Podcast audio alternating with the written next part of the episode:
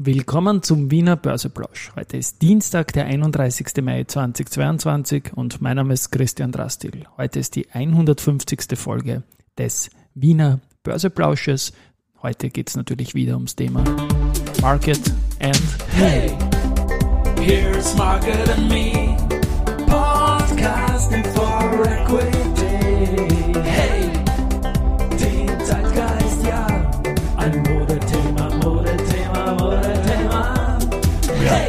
Börse als Modethema und die Mai-Folgen des Wiener Börseplausch sind präsentiert von Wiener Berger und Palfinger. Ja, 150. Folge heute, also an 150 Handelstagen ohne Unterbrechung, wird dieser äh, Wiener Börseplausch jetzt geliefert. Wir haben 111 Folgen in der Season 1 gehabt, die meisten davon mit dem Josef Kladek und jetzt 39 in der Season 2 bereits. Und die Season 3, da habe ich schon eine Idee, die eher Hardware seitig eine Erweiterung bringt, die könnte schon irgendwann bald mal starten. Aber schauen wir zunächst einmal aufs Tagesgeschäft und hier habe ich schon gestern angekündigt und heute Vormittag nochmal. Es wird uns da vor allem um die Immofinanz gehen. Und zunächst einmal ein, ein, kleiner Blick auf den Markt. Der DXDR steht jetzt, als ich das sagen darf, bei 6.940 Punkten. Ein Minus von einem knappen Prozent zu gestern. Und gestern waren wir ja erstmals seit Ende März, seit Ende Februar, Verzeihung, über 7000 Punkten im Total Return Index. Also nur eine Korrektur zu gestern. Ähm, auf der Gewinnerseite finden sich heute die OMV, die EVN und die Palfinger. Und auf der Verliererseite die Föstalpine, die Immofinanz, zu der ich dann gleich komme, und die RBI. Vielleicht noch ein Wort kurz zur OMV. Äh, der Florian Beckermann, der Vorstand vom IVA, vom Interessenverband für Anleger, hat angekündigt, Verzeihung, dass auf der virtuell stattfindenden OMVHV gegen die Entlastung vom ehemaligen CEO Rainer Seele stimmen wird.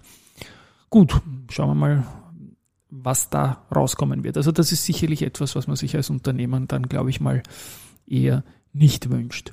Bei der Immofinanz ist etwas passiert, was sich viele Aktionäre nicht gewünscht haben. Sicherlich wird eingeräumt auch, dass man da zum Teil selbst schuld ist. Es geht um diese Frist, die gestern 17 Uhr abgelaufen ist.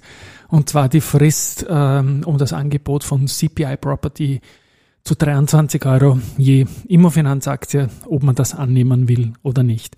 Und ich finde, da sind schon einige Sachen passiert und das ist auch der Tenor der, der wirklich vielen Rückmeldungen es gibt. Die Aktie ist ja gestern dann um 8% abgestürzt, ist heute schon wieder um 2,7% hinten und notiert jetzt halt um fast 8% oder mehr als 10% von unten gesehen.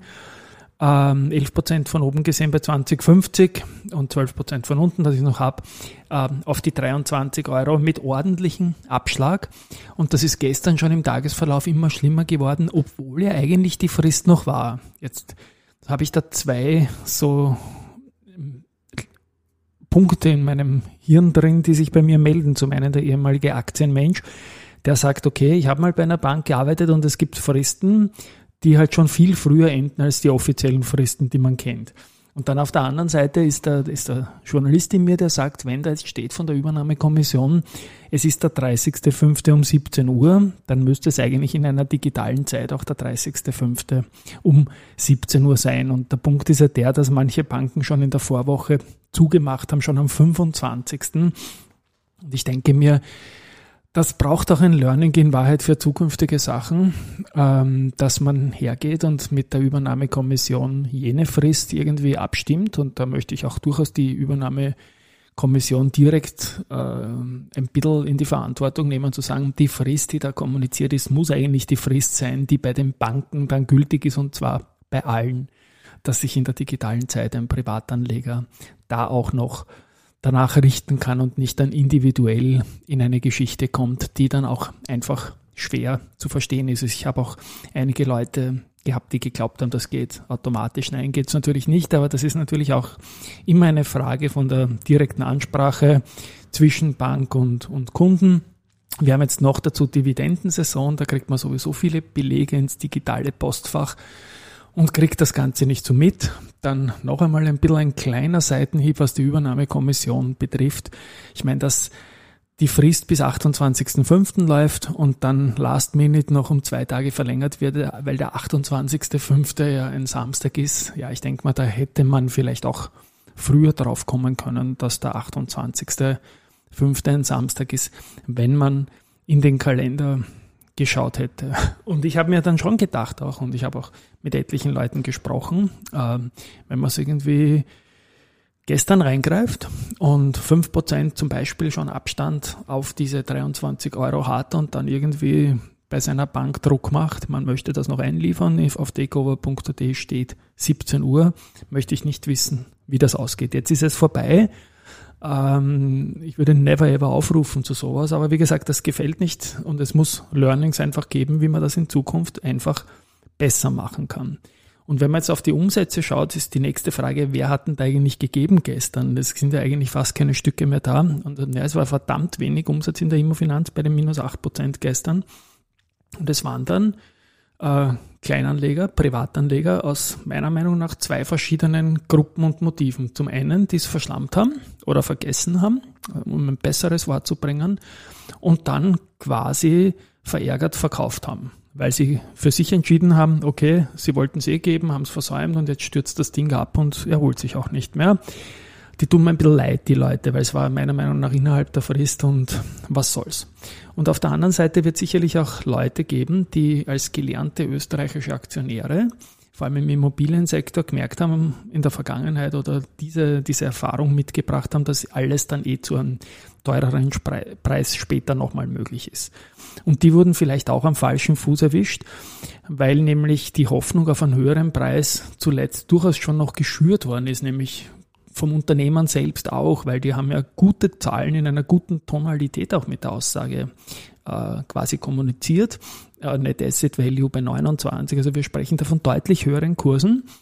Und dann ist in der letzten Woche noch gekommen, dass die beiden Vorstände, der Herr Schönauer 15.000 Stück und der Herr Reindl 7.515 Stück, glaube ich, waren das, äh, Größenordnung stimmt auf jeden Fall, dann zu 23 Euro ins Angebot eingemeldet haben. Relativ spät, sage ich mal, aber so wie ich erfahren habe, durften die das nicht früher, weil die auch eine Blackout-Period rund um die Zahlen gehabt haben, also auch eine Handelssperre auf Deutsch für äh, Vorstände. Und insofern ist das Ganze deswegen sehr spät passiert. Das ist okay, dass die das gemeldet haben. Die Hoffnung von einigen Anlegern, wie ich auch gehört habe, war halt, dass die Vorstände herpreschen und sagt, Hopskinder, das ist zu billig. Wir haben einen Net Asset Value, der deutlich darüber liegt. Und zu 23 Euro geben wir nicht die indirekte Empfehlung, weil wir es eben selbst tun, äh, die Aktien anzudienen, was damit indirekt auch eine Empfehlung ist, für die anderen anzudienen.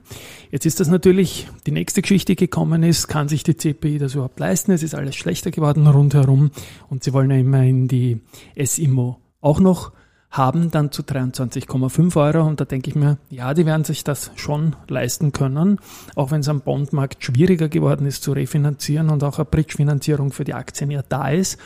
Aber ich denke doch, dass die Übernahmekommission da darauf achtet, dass so ein Angebot dann letztendlich in Geld auch bedient werden kann. Also da mache ich mir einfach keine Sorgen. Und jetzt ist es auch noch so, dass ähm, man auch noch schauen kann, zwei Short hat es ja noch im Markt gegeben, die waren in Summe mit 1,27 Prozent Short auf die Immofinanz. Die haben jetzt ganz klar ihren Effekt, ähm, dass jetzt billiger rückgedeckt werden kann. Man wird auch da schauen können, äh, ob die Shorts rückgedeckt werden. Das sieht man ja, weil das bei der FMA eingemeldet worden ist, ob die betreffende Quote dann geringer wird oder ob man den Short auch vielleicht noch ausbaut sogar. Und das nächste ist, hat mich auch noch jemand gefragt, also es gab gestern sehr, sehr viele Anfragen an den Rudi, aber ich tue es jetzt nicht immer bringen, weil, äh, ja, sonst hätte ich es, glaube ich, jetzt 30 Mal bringen können. Ob die CPI über die Börse unter 23 kaufen kann. Über 23 geht es ja nicht, weil es das Angebot, sonst müssten wir alles erhöhen. Äh, ich bin der Meinung, ja, die können das. Sie werden es auch melden müssen. Und bei den Directors Dealings wird man das dann sehen, weil sie jetzt ein großer Shareholder auch sind. Also das ist sicherlich, da wird man genau hinschauen können und das ist sicherlich eine Chance, das zu sehen. Dann ist auch noch die Frage gekommen, ich erspare wieder das Rudy Sample, ob man denn nicht erwarten kann, dass es von der CPI noch was gibt. Jetzt, um zu sagen, okay, wir meinen es gut mit euch, wir haben euch alle gern und wir geben euch noch einmal für zwei Tage die 23 Euro für all die, die da irgendwie reingetappt sind in die Falle mit dem früheren Zumachen, wofür wiederum die CPI nichts kann. Ja. Jetzt meine Meinung dazu ist, äh, grundsätzlich kann ich mir es nicht vorstellen, weil es ist ja auch noch das Angebot an, der SIMO, an die SIMO-Aktionäre zu legen. Und wenn man da das Signal gibt, dass man sagt, ja, ihr müsst eh nicht annehmen, es kommt dann eh noch eine Nachfrist von uns, dann wird das keinen Erfolg haben, glaube ich, bei der SIMO. Wenn man jetzt die Aktie abstürzt, abstürzen sieht, ist die Chance natürlich fürs SIMO-Angebot, dass die CPI noch legen wird, ähm, dementsprechend höher. Was ich mir allerdings vorstellen kann, und das reime ich mir jetzt einfach nur zusammen, absoluter Risikohinweis, dass man hergeht und sagt, okay, wir bieten da noch was an, keine Ahnung was jetzt, äh, da müsste ich auch Jurist sein, um zu wissen, äh, ob man auch geringer als 23 zum Beispiel anbieten kann. Ich glaube es nicht. Aber ich kann mir so vorstellen, dass man sagt, wir bieten noch an, ihr könnt die Aktie noch einmelden, vielleicht mit einer Obergrenze an Stücken pro Person aber wir sagen schon jetzt, bei der SIMO gibt es keinen Tag Verlängerung. Dann wäre das auch eine Möglichkeit, um hier Fakten klarzustellen. Wie gesagt, ähm, eine ganz schwierige Lage momentan und viele Leute fragen sich sicherlich auch, soll man die immer von Ansatz kaufen und vor allem, was passiert dann eigentlich mit den Stücken, wenn die dann eines Tages vielleicht nicht mehr notiert sein sollten? Und das, wie gesagt, das braucht man nicht. Wir haben es jetzt gesehen, wieder auch bei der Startup 300, es wird die Hauptversammlung verschoben. Also notiert bleiben wäre natürlich schon eine schöne Sache, aber von einem Delisting sind wir meines Erachtens nach sowieso noch sehr, sehr weit weg. So viel zum Thema Immofinanz, das uns sicherlich in den nächsten Tagen auch noch bleiben wird. Heute ein bisschen längere Folge, denn auch zur Post möchte ich was sagen. Zunächst einmal Happy Birthday, denn die haben heute den 16. Börsegeburtstag. Die sind am 31.05.2006 an die Börse gegangen und haben damals in ihrer eigenen Börsegeschichte gleich äh, die immer noch gültigen Bestmarken festgeschrieben. Zum einen der größte Kursgewinn, 14,21 Prozent plus gleich am ersten Handelstag. Das hat es nachher nie wieder an einem Handelstag der Post gegeben. Dann der höchste Umsatz, das waren damals 346 Millionen Euro in der Doppelzählung. Auch das eine Sache, die es in der Börsegeschichte nie wieder gegeben hat. Und ich habe auch noch nachgeschaut, wir haben die Post damals aufgenommen in unseren IPO-Index. Der war damals powered bei Sal Oppenheim.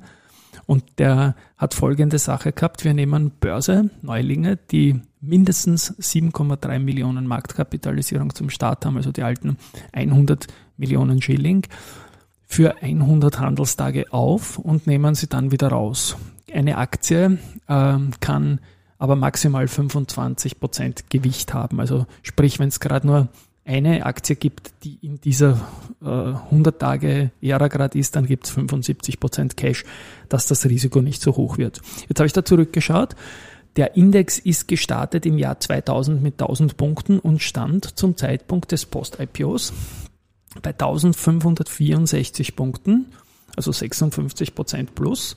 Und die Titel, die damals aktuell im IPO-Index drin waren, nämlich vor 16 Jahren heute, war C Quadrat, Polytech, Cat Oil, Zumtobel und damals dann an diesem Tag neu die Post. Ich glaube, heutzutage kann man das nicht mehr machen, weil das älteste IPO ist schon 1000 Tage und mehr her, die Adico Bank. Aber immerhin war eine gute Sache und man hat auch gesehen, dass die IPOs funktionieren mit 56 Prozent plus. Da war eher die Frage, ob man eine Zuteilung gekriegt hat.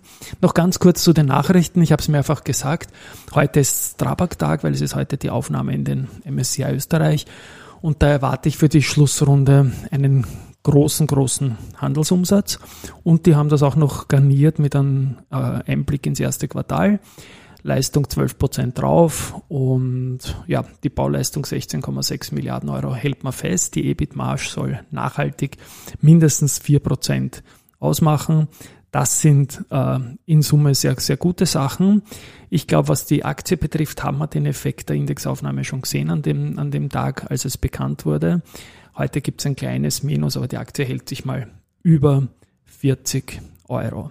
Es wird auch noch weitere Kleinigkeiten geben bei MSCI, nämlich wird die RBI umgereiht in einen kleineren Index und das gleiche gilt auch äh, bei der Zumtobel. Ich glaube, die RBI fällt aus dem Global in den Small Cap rein und die Zumtobel kommt aus dem Small Cap in den Micro Cap. Das ist gar nicht so leicht zu recherchieren, aber ich denke, dass diese Informationen jetzt auch abgesichert sind.